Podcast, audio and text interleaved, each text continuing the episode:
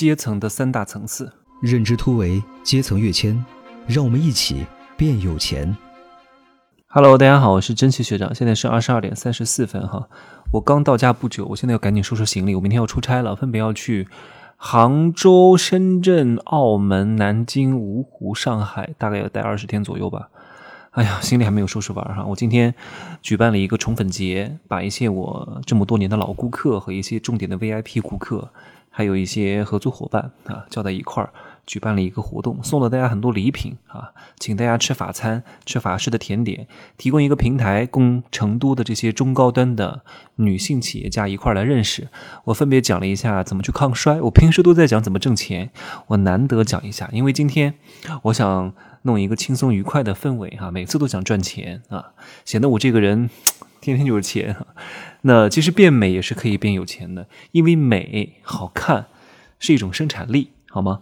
来，我今天在现场呢遇到了一个朋友的朋友，他是做猎头工作的哈，做猎头工作，但是他不是直接的猎头，他是招聘猎头的人。猎头是去寻找一些高端的人才，主要是找一些房地产公司的这些高管。那这些高管问他，他们可以一个月拿多少钱？大概哈，头部的像龙湖啊、万科啊。啊，这些大的地产公司的总经理差不多是七十万到一百二十万左右。各位看似是不是很高？啊，好像是很高哈，总监可能也拿不到那么多钱，但是我从来不觉得他们是很有阶层的一群人，因为他们能够在这个行业做到这个级别，是吃了很多时代的红利的。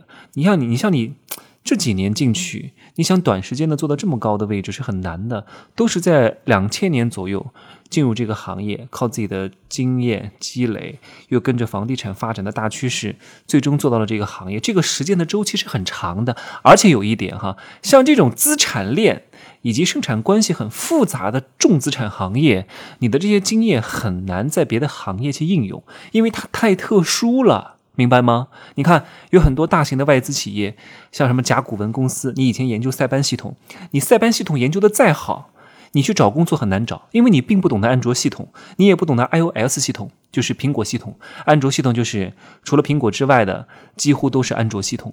你在那个行业很厉害，在那个甲骨文公司很厉害，但这个就是因为太有针对性了，你出去不好找工作。而且像地产公司，通常一个项目的落成和一个项目的盈利。不是靠一个人说了算的，他有很多的不好明说的东西。你可能只是负责一个管理的工作、协调的工作，但这种工作想要在别的行业去跨界打劫不容易。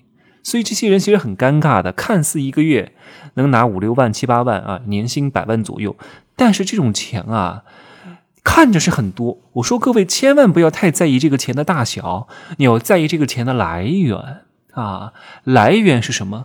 就是他的。结构和性质，结构和性质决定了这个钱能不能拿得持久，能不能不干还有。千万不能够只关注表面的大小，这些东西拿不长的，手停口停而已啊。举个例子，他突然哪天嗝屁了，他的儿子能继承吗？不能继承，因为这个东西不是资产。但是如果他有非常好的、非常多的优质的股票啊，优质的房产，他的儿子能不能继承？啊，他有非常好的团队，这些团队他不干还有，他能不能把这些东西继承给他的儿女？可以呀，因为继承不能看能力的。你能当董事长，你能当总经理，你的儿子能当吗？你还以为是九十年代那个时候，我记得很多工厂它还是有顶岗这个这个这个规则的，但现在没有了呀。顶岗又能怎么样呢？又又能怎么样呢？你顶多是顶一些最基础的岗位。流水线操作工人可以顶岗，因为那个对你的能力要求不高，你只需要当一个系统当中的螺丝钉就可以了，对不对？所以我们要懂得看本质啊！一个人穿什么名牌的衣服，搞一些旅游的摆拍啊，参加一些精致的派对，拿着不错的月薪啊，有一些新款的车子啊，练一些小肌肉。并不能够代表这个人的阶层，完全不能，因为这些东西都是所有的资本为了推销商品而搞出来的一种中产主义的消费陷阱而已。各位从来不要信这些东西，你真正要学会通过表面现象看到它的本质，看到它的根。所以我今天跟大家讲一讲哈，怎么去判断这个人是不是真正的过得不错，是不是真正的富足和富有。我来讲一下这个。呃，人的分层哈，第一层也就是我讲的顶层，由于太敏感，我稍稍的带过，我也不敢讲太多，讲太多这个节目就没法上架了哈。顶层是什么？就叫生产资料的所有者啊。举个例子。我我们经常讲什么叫消费通路财，真正的通路掌握在谁手里啊？通路就是渠道，只要把这个管道一旦搭建成功，把这个水管搭建成功，伸到你家里，你每天回家第一件事情，这个人就在挣钱。你进家第一件事，除了脱鞋就是开灯，然后打开水龙头洗手，这个时候你就有人挣钱啊！这个钱多好挣啊！不销而销，不需要推销就能销售，无感消费，这个钱是不是非常好赚？所以你看，这些钱是谁在挣？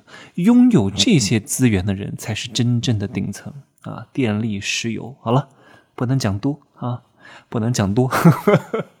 所以这个东西我们暂时普通人很难触碰到啊。我会讲一讲普通人啊，他到底通过什么方式拥有什么，才可以真正的啊持续的赚钱、持续的富足。那这是第一个哈。那中层是什么呢？中层它也拥有一定的生产资料，但这个生产资料的可替代性是很高的啊。什么叫可替代性？你看我刚刚讲的顶层拥有的通信、电话啊，什么电力啊、水这些东西都是标准用品，每家每户用的都是一样的。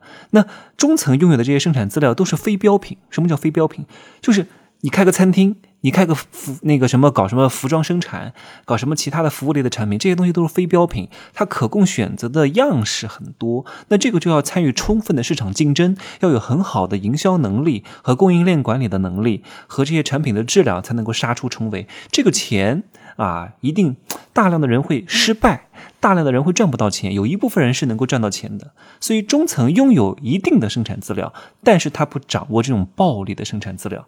我们充其量称他为啊部分的生产资料的管理者啊，差不多是什么样的人呢？啊，有一定规模的公司的这种拥有者啊，大城市这种多套房产的房主，然后流量名人，差不多都是属于这个层次。那下层是什么？下层叫生产资料啊，各位。看清楚，听清楚我这个词儿啊，不是生，不是拥有生产资料，是生产资料本身啊。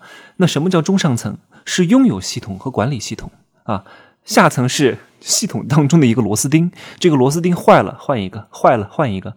各位，我跟你们讲一个事情哈，呃，我之前的辅导员是中央电视台的制片人，央视经常有一些编导可能就离世了，有一些央视的这些所谓的制片人说：“哎呀，离世就离世呗。”啊，换一个就行了。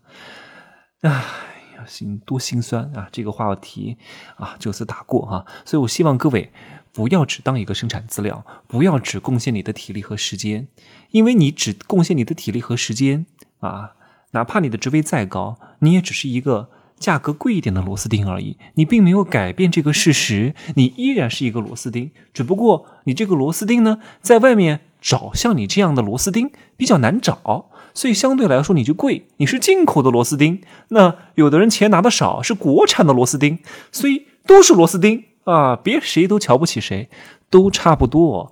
大量的白领就属于这个阶层，在格子间里边哈，其实没有什么核心技能。你说他会什么？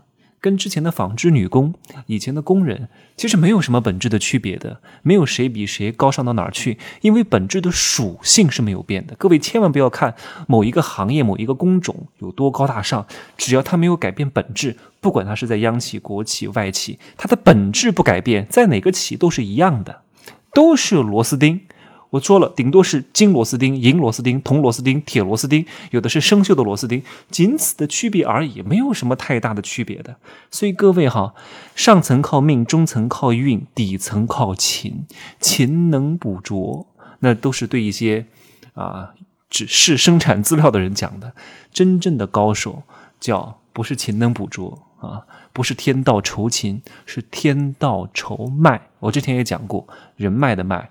也就是圈层。好，那对大多数普通人来讲，我们到底要往哪个方向努力？到底要达到什么样的成绩？拥有什么才算是真正的拥有生产资料者？当你拥有了生产资料，你的身份就变了，你赚钱的来源和结构就变了。不要只看大小，挣钱不比气盛，不比命长。你不是我，我经常说哈，我今天下午讲了一个抗衰的命题。我说你如果年轻的时候的脸很大，有很多骨头，你不要去磨骨啊！你年轻的时候很可能没有那些没骨头的人显得好看，但是你年纪大了，一定比他们好看，因为你。经得住衰老，你有很多的骨骼撑着你的肌肉，肌肉撑着你的皮肤，你不容易老。所以你到底是想五十岁还好看，还是想二十多岁就好看那几年？你如果那么早去磨骨，磨完了之后你就没有了附着。呃，除非你真的脸很大很大，已经影响到正常的审美了，你可以去弄稍微有一点骨头，有些颧骨啊，有些下颌骨啊。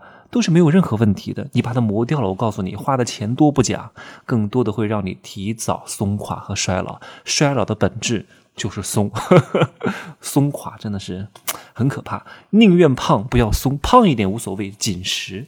你别松垮垮的，一看就丧失了生气。所以普通人啊，拥有哪些生产资料算是真正的啊核心的资产呢？第一个啊，叫企业的优质股权。控制权和商业 IP，第二个优质的房产产权和金融资产，第三个叫家族的触角跟子嗣。那其实孩子也是你投资的道具。